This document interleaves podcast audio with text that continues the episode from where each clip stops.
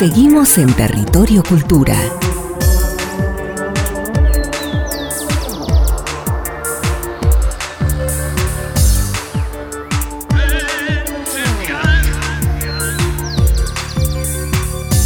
Bueno, estamos en la continuidad eh, de Territorio Cultura en nuestro segundo bloque, el programa número 10. Estuvimos charlando con Francisco Menestardi de la ciudad de San Salvador, gracias al Consejo Provincial de Cultura. Y bueno... Qué lindo recorrer nuestra provincia, recorrer Entre Ríos a través del arte, de las letras, de la música, de la palabra. Así que ahora. Hace muy bien el alma. Sí, y ahora nos vamos a meter, nos vamos a ir hacia el río Gualeguay. Vamos, te acompaño. En Territorio Cultura, entrevista.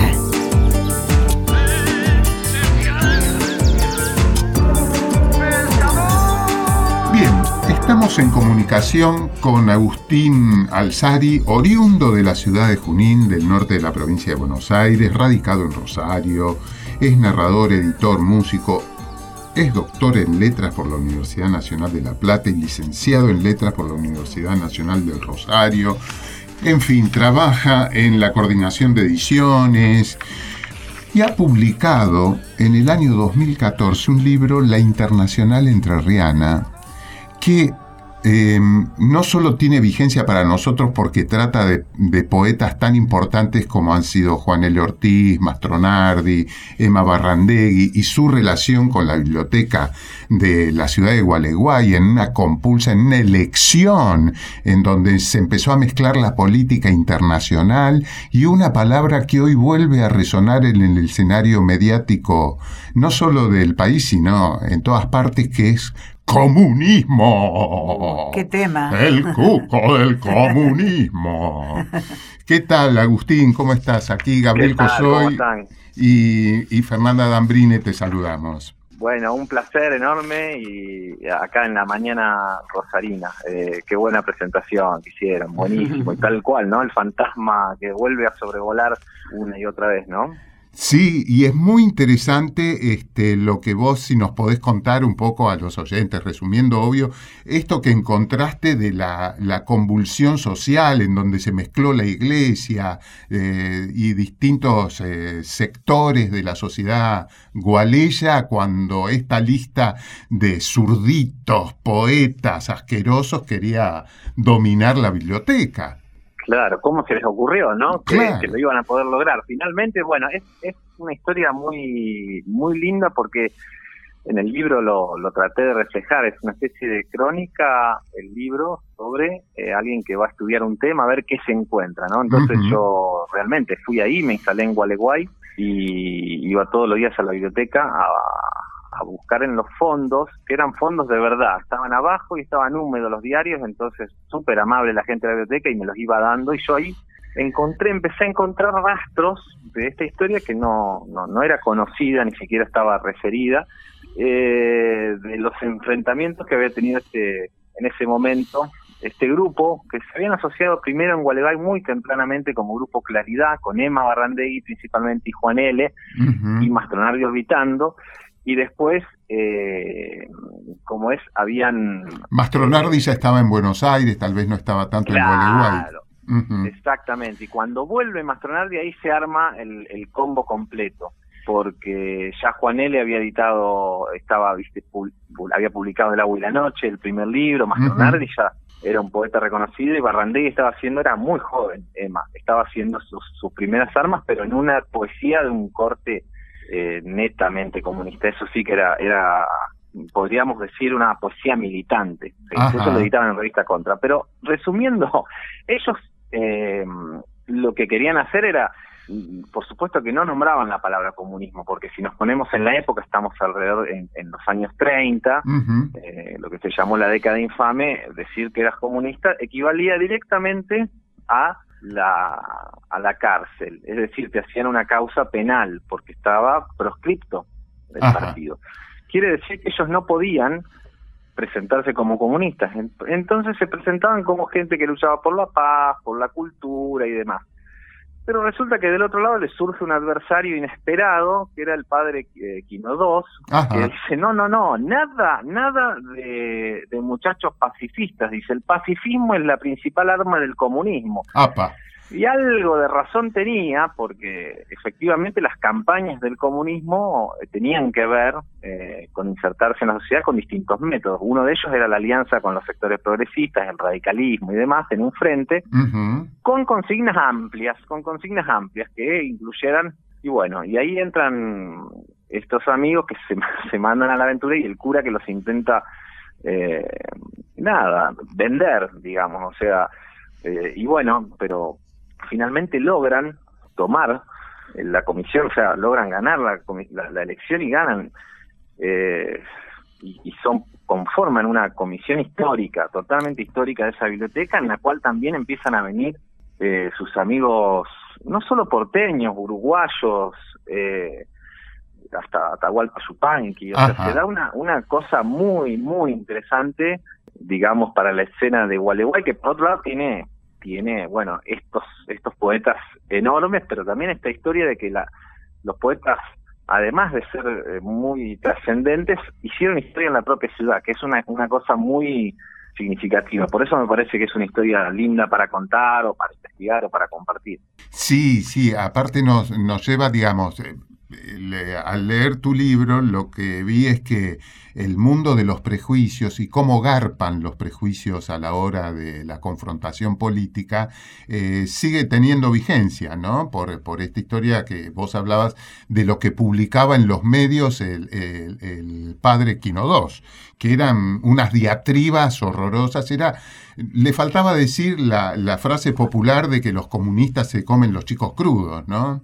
Claro, iba por ahí y bueno, y de hecho eh, toda esta, digamos, la escena que ellos crean en el pueblo con la, la, agrupación y después con la biblioteca llega a los diarios nacionales. Vos fíjate cómo es también la cuestión de la cultura, eh, porque hay, hay digamos, eh, que por supuesto conserva la actualidad plenamente, es decir, la cultura como un lugar de resistencia al, a, digamos, podríamos decir, a la derecha y como un lugar de construcción de, igualdad y de construcción de los de, sueños, pero en este caso también tenían que ver de la construcción propiamente de una eh, eh, relación con el pueblo distinta, donde hubiese cursos, donde la gente pudiese formarse, donde los libros que se recibían en Gualeguay eran tremendamente valiosos, es decir, traducciones y libros en otros idiomas, o sea, como que había un enriquecimiento muy fuerte y eso, claro, genera un montón de resistencias y de miedos y de temores que fueron asusados por la prensa.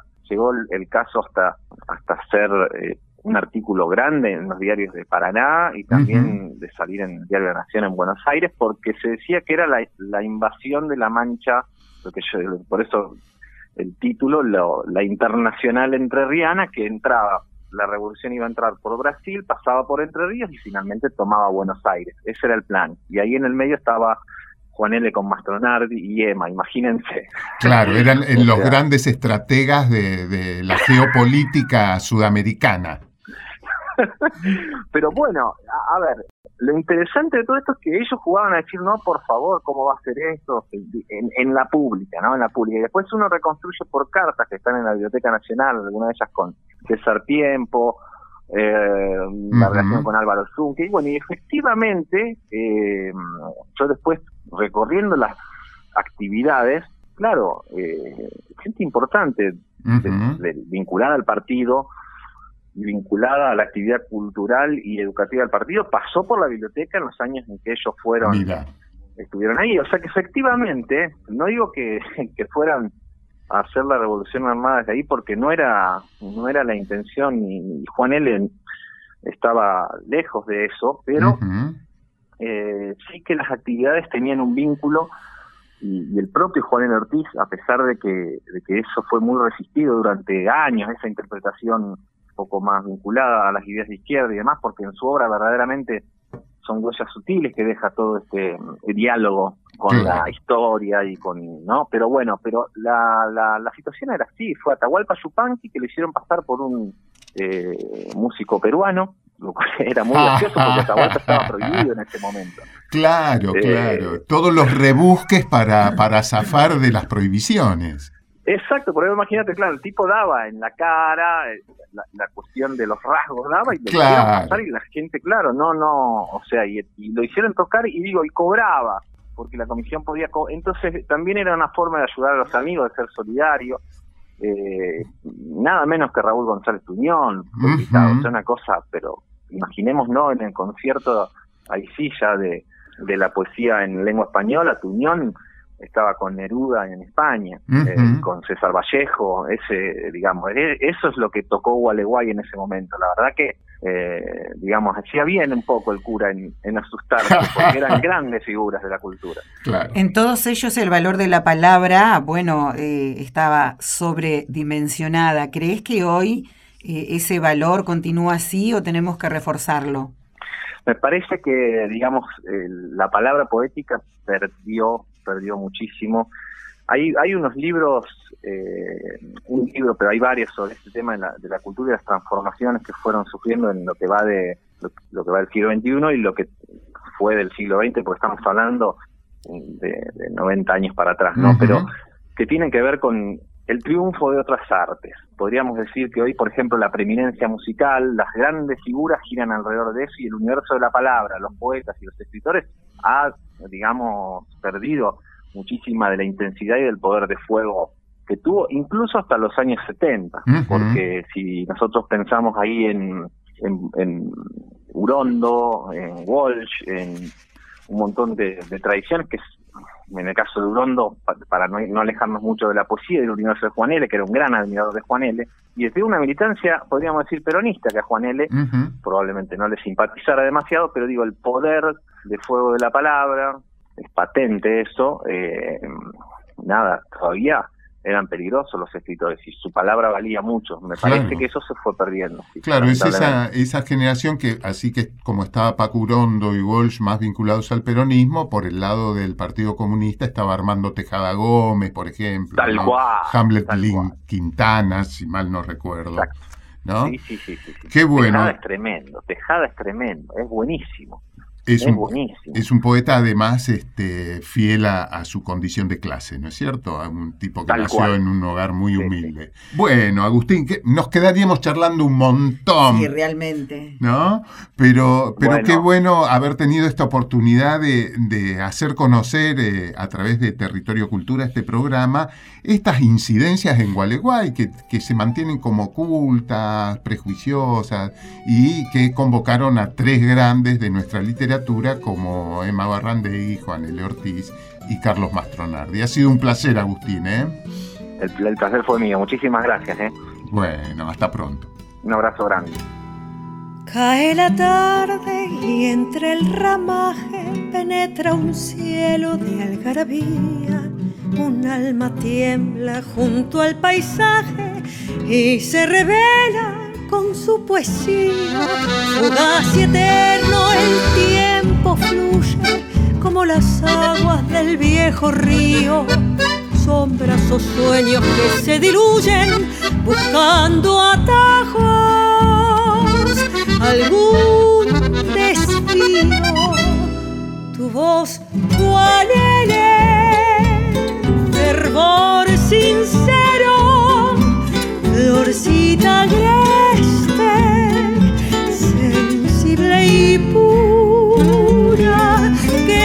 crece libre junto al sendero y nos perfuma con su frescura.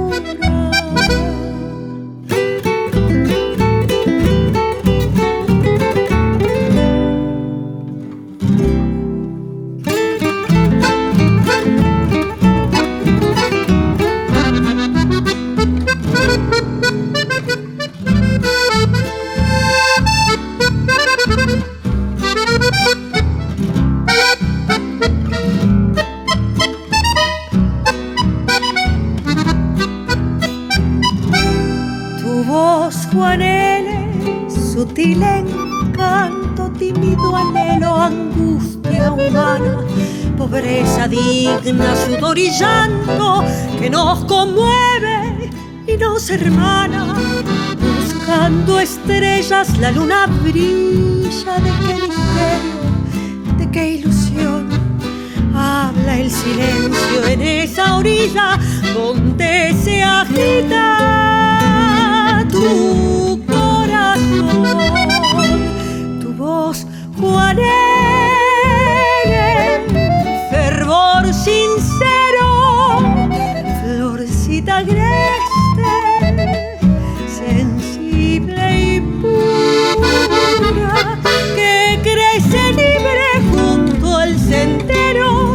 Y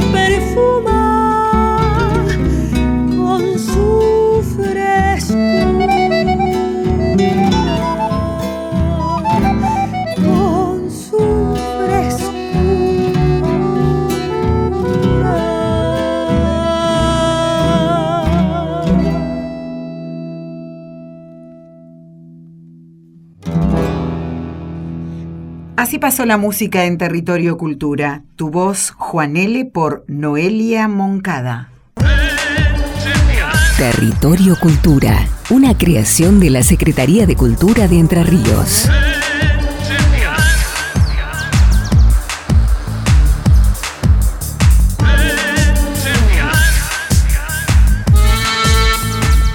Para concluir con esta edición de Territorio Cultura, vamos a eh, presentar otro de los eh, famosos artistas del ciclo Sala de Ensayo del Centro Cultural La Vieja Usina.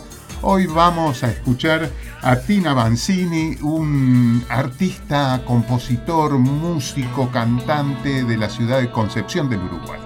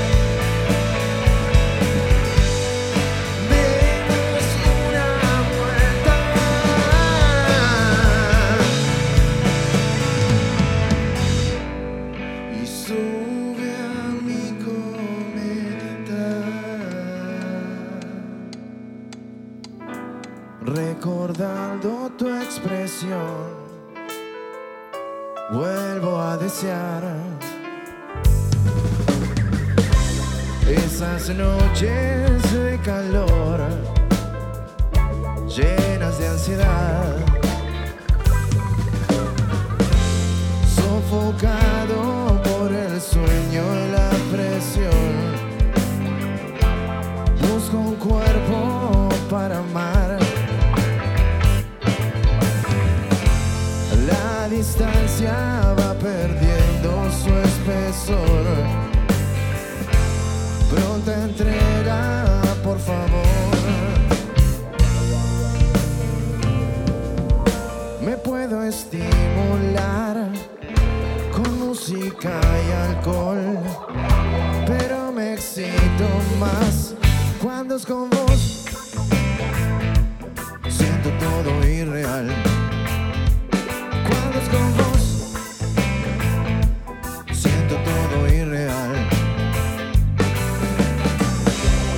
Recordando tu expresión, vuelvo a desear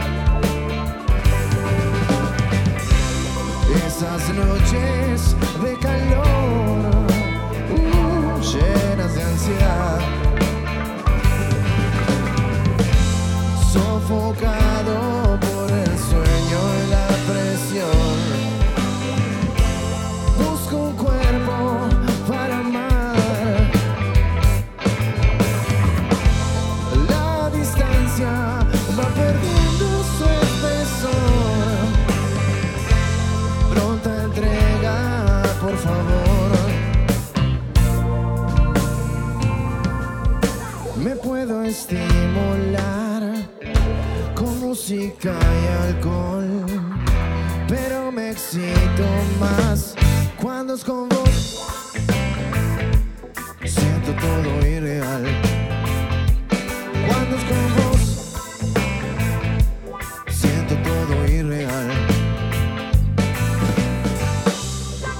Recordando tu expresión,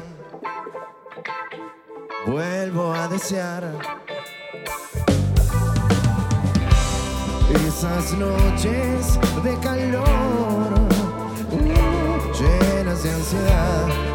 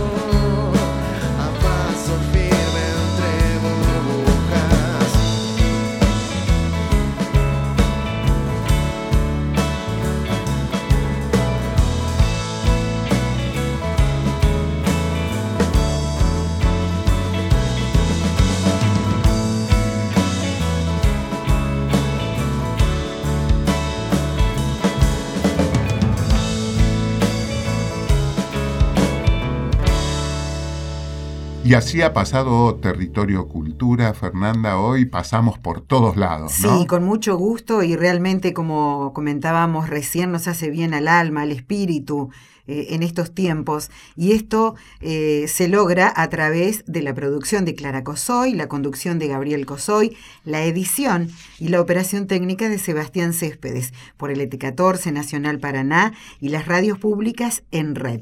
Mi nombre es Fernanda Dambrine y junto a ellos hacemos Territorio Cultura. Hasta la próxima. Hasta aquí escuchamos Territorio Cultura.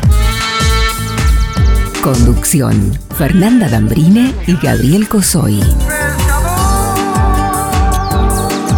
Producción, Clara Cosoy. Edición y operación técnica, Sebastián Céspedes. Artística, Coqui Sattler.